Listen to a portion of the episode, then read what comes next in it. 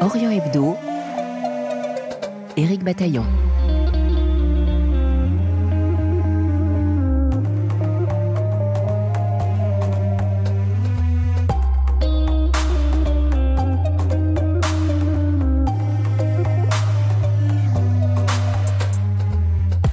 Au milieu des années 70, un enseignant français retourne au Maroc après cinq ans d'absence. Il a reçu une lettre mystérieuse d'un ancien ami. Ainsi commence L'homme de Tanger, une histoire aux amours multiples qui se déroule dans la ville de Tanger, cosmopolite, plus tout à fait internationale et pas encore totalement marocaine. Le récit met en scène des personnages hauts en couleur, représentatifs du Maroc de ces années-là.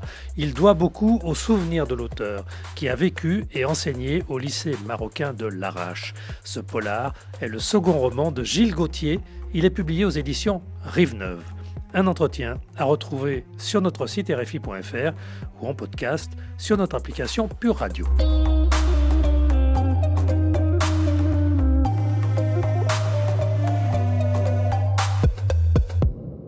Gilles Gauthier, bonjour. Bonjour Éric Bataillon. Après Un si proche ennemi, publié en 2021, vous nous proposez un second roman, L'homme de Tanger, un policier euh, cette fois. Gilles Gauthier, votre premier roman euh, se déroulait pour partie en Algérie. Le second nous emmène au Maroc. C'est donc une région que vous connaissez bien. Quels sont vos liens avec le Maghreb? En fait, j'ai vécu dans les deux pays. J'ai vécu en Algérie d'abord. J'ai vécu en Algérie entre 66 et 71, puis au Maroc entre 72 et 77. Et en 72 précisément, j'étais professeur à l'Arrache. J'avais un emploi du temps qui me permettait de passer trois nuits par semaine à Tanger. Donc c'est en quelque sorte euh, une série de livres qui s'appuient sur vos souvenirs. Oui, oui, oui. Dans le premier, j'avais situé mon séjour à Biskra alors que j'étais professeur à Batna. Dans ce cas, le héros, qui ne me ressemble pas tellement en fait, mais le héros est professeur à l'Arrache comme moi je l'ai été. L'action principale est située à Tanger dans les années 70, donc pourquoi avoir choisi cette ville? Alors Tanger est une des plus belles villes que je connaisse, une ville merveilleuse. C'est euh, à la rencontre de l'Atlantique et de la Méditerranée, à la rencontre de l'Europe et de l'Afrique. Il y a quelque chose de naturellement cosmopolite n'est pas le mot, c'est un lieu, un lieu de passage, un lieu d'échange, et ça l'a toujours été. Tanger est une ville, euh, en plus, où l'atmosphère euh, variable fait passer en un instant d'une saison à l'autre, où on respire bien. On a parfois des vues sur l'Espagne qui sont presque au microscope, on a l'impression de voir passer les voitures. Enfin, le soir, on les voit passer, on voit leurs phares. Donc, cette ville excite beaucoup euh, l'imagination. Et c'était une ville internationale dans les années, jusque dans les années 70 hein? Non, pas vraiment. En fait, il restait, en fait, c'est une ville internationale hein, pendant un certain nombre d'années, même pas 50 ans, hein, ça. Mais euh, il restait tout de même pas mal d'étrangers. Mais c'était déjà une ville marocaine. Mais le pouvoir avait laissé une certaine euh, tolérance. Par exemple, la contrebande était presque officielle à Tanger. Beaucoup de choses comme ça se passaient assez largement à cette époque-là. Ensuite, ça a été repris en main. Alors justement, euh, votre récit est-il aussi l'occasion de décrire la situation euh, sociale du Maroc de cette époque? Euh, Oui, mais j'ai pas voulu faire un roman. Enfin, j'ai voulu raconter une histoire. Hein. J'ai voulu raconter une histoire. Et bien sûr, en racontant une histoire, on ne peut pas se passer de parler de la situation des gens qui animent cette histoire. Donc, dans ce roman, il y a des étrangers qui sont un peu le reliquat d'une époque terminée. Il y a un jeune euh, étranger qui arrive là, qui est un peu nulle part, qui flotte un peu dans... Et puis il y a les Marocains. Euh, qui sont là aussi. Alors ces Marocains, ils ont chacun une origine dans la société marocaine. Euh, justement, parlons d'un jeune cireur de chaussures qui est assassiné. Son histoire personnelle d'enfant abandonné est-elle exceptionnelle non, ou banale à cette époque? Justement, c'est assez banal cette situation d'enfant abandonné à la suite d'un divorce.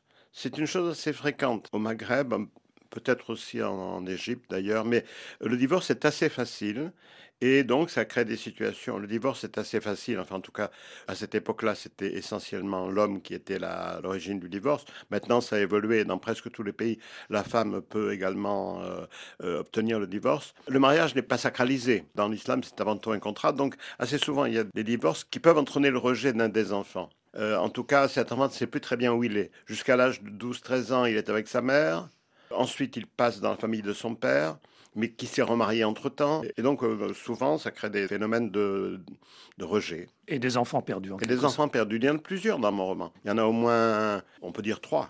L'un des personnages, Ahmed, dit à un moment il y en a marre des truands. Tanger euh, devait-elle cette situation trouble à son statut justement international à l'époque? Oui, oui, bien sûr, parce que ça avait été la couverture à, à tous les trafics. Les puissances qui contrôlaient Tanger ont laissé proliférer les trafics de toutes sortes. Et ensuite, le Maroc, quand il a repris le pouvoir, n'a pas trop voulu sévir rapidement parce que c'était difficile d'intervenir dans une situation. Ben, on voit bien quand euh, les trafics sont devenus essentiels à la vie d'une société, il faut pouvoir le remplacer par quelque chose. Dans votre roman, on ressent une imbrication forte entre Tanger, le nord du Maroc et euh, l'Espagne sur ah la rive nord, avec un usage marqué de la langue française. Était-ce parce que la décolonisation n'en était qu'à ses débuts début alors oui, l'Espagne, euh, cette présence de la langue espagnole, c'est à cause de la colonisation espagnole dans la zone nord. Le français, c'est parce que tous les jeunes euh, de l'époque, enfin les jeunes qui sont dans ce roman, souvent été scolarisés, donc ont appris le français à l'école. Les fonctionnaires au Maroc ont très longtemps euh, utilisé le français comme langue principale et souvent été extrêmement bon en français, savaient rédiger avec précision, savaient dans l'armée notamment dans la police. Ça a duré très longtemps. Je ne sais pas euh, quelle est la situation exactement maintenant. Euh, oui, le français était très présent, mais dans la rue, l'espagnol l'emportait. Il semble aussi que le Gotha européen se croisait dans le Maroc de ces années 70. Était-ce pour les besoins de votre roman euh, que vous le décrivez ou, était-ce la réalité? C'est la réalité. Bon, de toute façon, le Gotha européen continue à aller au Maroc. Mais il va un peu plus à Marrakech qui est devenu euh, maintenant presque un passage obligatoire, Marrakech. Mais beaucoup de gens, parmi les, gens du Gotha, les intellectuels, un certain nombre disent préférer Tanger, ce qui est, même si je ne fais pas partie de Gotha, ce qui est un peu mon cas, même si j'ai beaucoup, beaucoup aimé Marrakech, mais euh, je trouve que euh, Tanger a un charme très fort, très, très fort. Pour vous, c'est une ville à part au Maroc, hein, Tanger? Oui, mais au Maroc, ce qui est la spécificité du Maroc, c'est que c'est un pays qui est où les régions ont toutes beaucoup de caractère. Il n'y a pas cette opposition entre une capitale, comme en Tunisie, il y a la capitale et le reste du pays, même en Algérie, même s'il y a d'autres villes. Mais au Maroc, il y a plusieurs pôles. Marrakech est une capitale, euh, Rabat en est une, euh, Fès en est une autre. Donc Tanger, oui, mais c'est vrai que le nord du Maroc a une spécificité, du fait peut-être de la colonisation espagnole, du fait du RIF, du fait de la révolte du RIF, hein, qui est une grande, grande révolte autrefois. Bon, ça, j'en parle pas du tout, hein, c'est pas du tout le sujet. Mais effectivement, il y a un sentiment de particularisme dans cette région, qui peut être dangereux parfois pour le pouvoir. Gilles Gauthier, euh, ce livre, L'homme de Tanger, qui est un roman policier, donc il y a une intrigue, mais il y a aussi en arrière-plan finalement une intrigue amoureuse entre euh, ce jeune professeur euh, français qui revient à Tanger et celui non seulement qui le fait venir, mais aussi avec d'autres personnages de ce roman. Oui, il y a effectivement deux histoires d'amour, alors croisées, puisque le premier personnage est un polyamoureux, donc il relie plusieurs personnages d'ailleurs, hein, qui relient euh, aussi bien euh, Aïcha, euh, la jeune prostituée qu'on appelle la Negra, que un aristocrate espagnol, qu'enfin, que le consul de France. Enfin, c'est presque le trait d'union. Et puis ensuite quelque chose de plus solide avec un jeune homme, un jeune homme qui vend ses charmes, qui, dans cette occurrence, tombe amoureux lui aussi. Alors pourquoi? Parce que quand même l'amour est un petit peu au centre de toute chose, des relations amoureuses, des relations érotiques, et puis Comment peut-on être en relation intime avec un pays sans que cette relation intime ne passe également par une relation de type amoureux? Je crois que c'est difficile. On reste toujours un petit peu à l'écart quand on n'est pas aimé directement ou été aimé par euh, quelqu'un du pays que, où l'on est. Euh, je crois que c'est une raison pour moi importante de mon attachement à cette partie du monde. Et c'est une constante chez vous, car c'était déjà une problématique dans votre premier livre. C'était déjà une problématique dans mon précédent roman, et c'était un aspect que je n'avais pas omis dans ma biographie, si vous voulez, qui était les 50 ans de monde arabe euh, vu à travers mon expérience entre deux rives, où également j'avais n'avais pas omis cette partie, même si elle n'était pas centrale dans ce livre.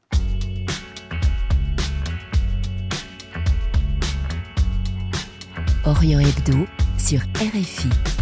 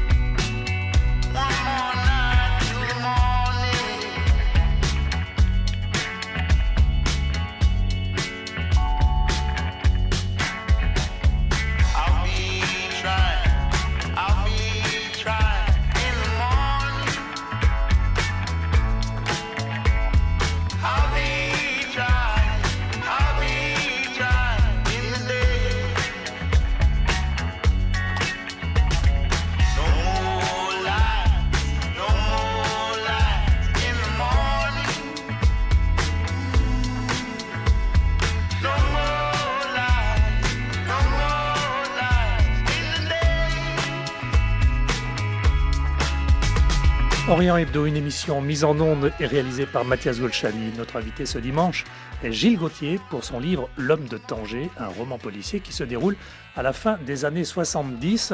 Gilles Gauthier, dans votre récit, chacun semble se méfier de tous les autres dans cette ville de Tanger. Pourquoi? J'en se méfie parce que, parce que mais parce qu'on est dans un monde où les règles ne sont pas encore bien établies, hein, dans un moment de passage entre une ville internationale et une ville euh, qui appartient à un État, et donc euh, euh, chacun instaure ses propres règles et il faut qu'elles soient compatibles avec les règles du voisin. Mais tout le monde se méfie, mais en, même temps, il y a pas mal de chaleur humaine dans les relations. Ce n'est pas seulement de la méfiance. Et au milieu de cet environnement cosmopolite, est-ce que l'on assiste malgré tout à la naissance d'une nation? Qui tente de s'émanciper des tutelles étrangères Alors, on le voit, ça, si vous voulez, même si ça n'a pas été du tout au centre de mon projet, mais on peut le voir euh, à travers notamment deux fonctionnaires, deux policiers qui sont des gens euh, vertueux et qui réellement veulent servir euh, leur pays et servir sans que ce soit d'une façon hostile à l'égard de ce qui reste de la présence étrangère, mais qui veulent vraiment bâtir un pays ce sont les deux seuls à peu près, je crois, et aussi un troisième qui est le représentant du palais, qui est aussi euh, au service d'un projet national. Justement, vous mettez en scène ces deux policiers intègres, qui semblent être d'ailleurs les seuls intègres dans votre roman. Peut-être le vice-gouverneur également, on n'est pas sûr. Également. Et alors, de par leurs origines, ces deux policiers, l'un est issu de la paysannerie rifaine, l'autre d'une forme de noblesse du sud saharien, peut-être le Sahara occidental, mais on n'en sait pas, ce n'est pas dit en tout cas. Est-ce qu'ils sont emblématiques de cet État en construction Alors, euh, le premier, c'est pas le du Rif, il est originaire du... Il est berbère, mais il est berbère du sud. Ils sont tous les deux du Sud. C'est peut-être tout simplement parce que j'ai été par la suite professeur à Agadir et que ça m'a fait plaisir de placer ces deux euh, personnes qui sont issues de milieux proches, puisque finalement, au lycée, j'avais des élèves aussi bien issus euh, du Sous berbère d'autres issus du Sahara occidental ou du sud du Maroc, enfin, la région de Tantan et de Goulimine. Ils étaient issus de cette région-là, parlaient Hassania et ils étaient donc, euh, faisaient partie de l'ensemble Maure, de l'ensemble. Et donc c'est vrai qu'il dit à un moment, le, celui qui est issu du Sahara, qu'il n'a pas envie d'être nommé trop près de chez lui parce que dans sa famille, tout le monde n'est pas du même avis. Donc c'était à propos de ce conflit. oui, oui, mais je n'ai pas voulu faire un livre à ce sujet, mais bon. Ce, n'était pas le sujet. Euh, ces deux policiers, vous les faites euh, s'exprimer euh, l'un et l'autre en français. Pourquoi? Alors, pourquoi? Parce que d'abord, l'un et l'autre n'ont pas la même langue au départ. Bien sûr, les deux savent l'arabe dialectal, mais après tout, ce n'est pas plus naturel pour eux à cette époque de l'histoire aussi, parce qu'attention, les choses ont évolué en 30 ou 40 ans. Le français, c'était la langue qui les réunissait, qu'ils avaient étudiée à l'école, et dans laquelle peut-être ils étaient le plus à l'aise pour échanger. J'ai remarqué en Algérie, au Maroc, que quand deux personnes de deux régions différentes se rencontraient, souvent, euh, la première étape à cette époque-là était de passer par le français. Donc, en plus de ça, ça m'arrangeait en tant qu'écrivain, hein, parce que, mais, mais je pense que c'était plausible. Alors, à un moment du récit, un homme du Marseille euh, s'invite dans l'enquête, on l'a dit, hein, le vice-gouverneur, me semble-t-il, sans passer par la hiérarchie administrative policière. Alors, lui, c'est pas le vice-gouverneur, c'est un envoyé du palais. Alors là, j'ai peut-être un petit peu euh, anticipé, mais pas tellement. C'est-à-dire que le, le pouvoir euh, royal est un pouvoir qui donc s'exerce à travers un État, mais s'exerce aussi d'une façon directe. Et donc cette pratique des envoyés du palais n'est pas reste très plausible. Et, et alors d'autre part, j'ai insisté sur le fait que ce représentant était représentatif d'une classe sociale, peut-être pas une classe parce qu'ils ne sont pas tellement nombreux, mais d'un groupe d'hommes d'excellente formation dans les meilleures écoles et modernes, et étant au service d'un projet moderne, ayant fait le choix de le faire à travers d'être fidèle au régime et de le faire dans le cadre de ce régime. Mais leur projet est un projet moderne. Et c'est un petit peu... Euh, alors, bien sûr, il y a toutes les ambiguïtés. C'est qu'ensuite, ils sont au service aussi d'un régime qui ne l'est pas toujours. Mais leur projet à eux est moderne. Est-ce que cela veut dire qu'autour du roi, à l'époque, et peut-être encore aujourd'hui, chacun cherche à tirer un peu la couverture à lui? Ah ben, le, Marzen, c'est un phénomène euh, remarqué. Est-ce que c'est tellement différent de ce qui se passe euh, à l'Élysée ou euh, à Matignon ou ailleurs Mais euh, le Marzen, c'est tout un ensemble de gens, des dizaines, donc des centaines de personnes qui, chacun, essaie de conjuguer le projet global avec son, projet individuel et où les relations d'allégeance, de, de proximité l'emportent parfois sur les relations purement techniques. Votre récit est aussi l'occasion de découvrir, en dehors de Tanger, des paysages magnifiques des personnages étonnants et des pratiques euh, parfois assez curieuses. Le Maghreb vous semble-t-il un monde à la fois attachant et complexe? Oui, le, oui, le Maroc est un pays extrêmement complexe et très attachant. C'est un pays extrêmement, encore une fois, il y a une très très grande diversité régionale, mais aussi dans les différentes couches de la population. Et puis, c'est un pays qui n'a pas été colonisé très longtemps. Pour certaines parties du pays, ça a à peine duré 25 euh, ans, euh, mais pour la capitale, euh, ça a duré 40 ans. Donc, ça n'a pas effacé, ça n'a pas eu cet aspect rouleau compresseur qu'il y a eu en Algérie, qui a tout s'est reconstruit à partir de presque de zéro, pas tout à fait, bien sûr, le passé quand même là. Mais en Maroc, les structures sont restées pratiquement les mêmes, et donc euh, euh, ce pays effectivement est très très complexe parce qu'il y a cette modernité, il y a l'attachement au passé. Quand vous voyez des photos, par exemple, qui vous montrent le roi le jour de l'allégeance. Euh, c'est étonnant de voir. Euh, et les gens qui font allégeance sont des gens qui ont leur place à New York et à Paris et qui sont parfaitement euh, ouverts et compétents au monde contemporain. Mais tout d'un coup, ils se retrouvent dans une pratique qui est tout à fait différente. La tradition est très importante malgré la modernité. Oui, oui, oui, bien sûr. Votre prochain ouvrage parlera-t-il de l'Égypte, puisque vous avez parlé déjà de l'Algérie et du Maroc? Alors, ça, ce sont des romans. J'ai un troisième projet de roman, mais qui pour l'instant n'a pas pris encore dans mon... C'est parler d'Alexandrie, autre ville cosmopolite, et au moment où les choses basculent pour cette société cosmopolite, c'est-à-dire dans les années 50. Je pense que c'est là que sera l'axe de ce livre.